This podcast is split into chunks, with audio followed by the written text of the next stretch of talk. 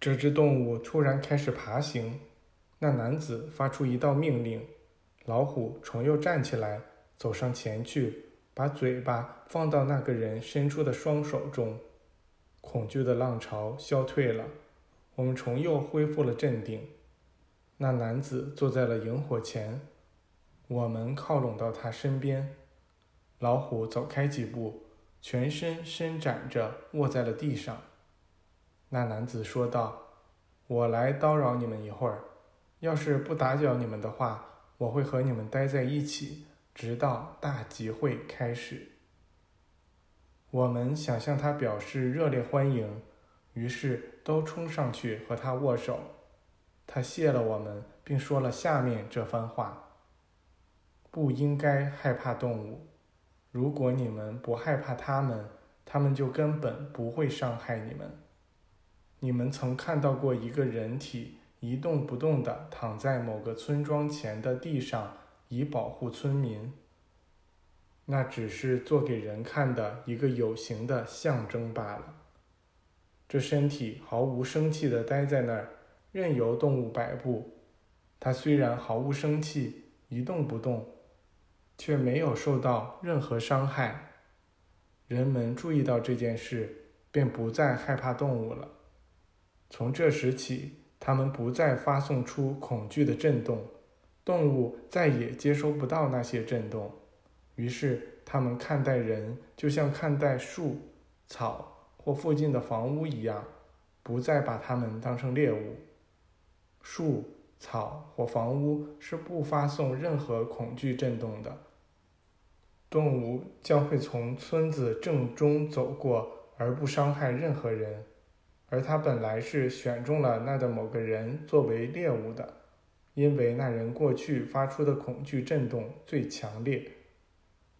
你们曾经看到过这种情况，也看到过动物从那一动不动躺在地上的人体上迈过去，直接去村子里寻找那些怕他的人。他从两个相隔六七米的孩子中间径直走过。去攻击一个心怀恐惧的成年人。孩子们年纪还小，还不懂得什么是恐惧，所以动物看不见他们。我们这时回想起了曾经观察到的很多事情，意识到我们没有对恐惧进行充分思考，以了解其深刻含义。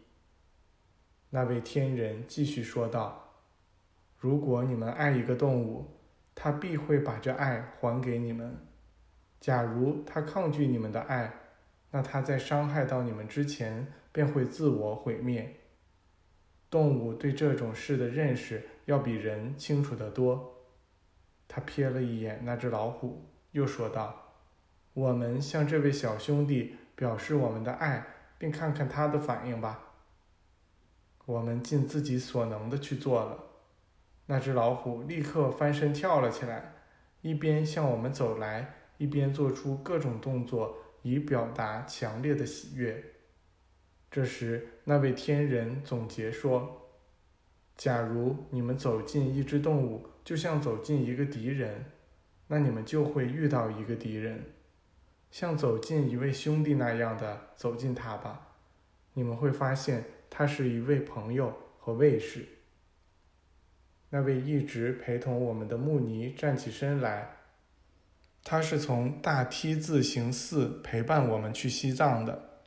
这时他说要离开我们了，因为他必须返回哈德瓦去，为那些将聚到一起参加这场集会的朝圣者服务。我们相互道了别之后，他就真的离开了我们。尽管他一向沉默少语。但它的存在带给我们的益处是语言无法形容的。在这个神奇的地方，有很多像他那样的人，他们不必说一句话，人们便能感觉到他们的伟大。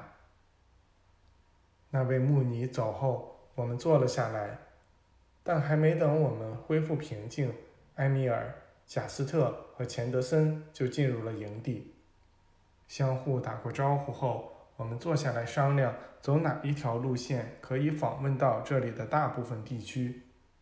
商量好后，埃米尔给我们讲了许多有趣的传说，这些传说都与我们要走访的那些地方密切相关。我只想叙述其中的一个，因为这个传说与我们营地所在的区域有关，并且以一种非常有趣的方式紧密关联到这场每十二年在马哈昆巴举行一次的集会。来到这个朝圣之地参加大聚会的人，比去任何其他集会的人都多，有时会有五十万人聚集在这儿。由于这一次的集会非常重要，所以估计来的人数还会增加好几十万。这地方已经有了集会初期的气氛，在整个集会期间，食物都会免费提供给所有朝圣者。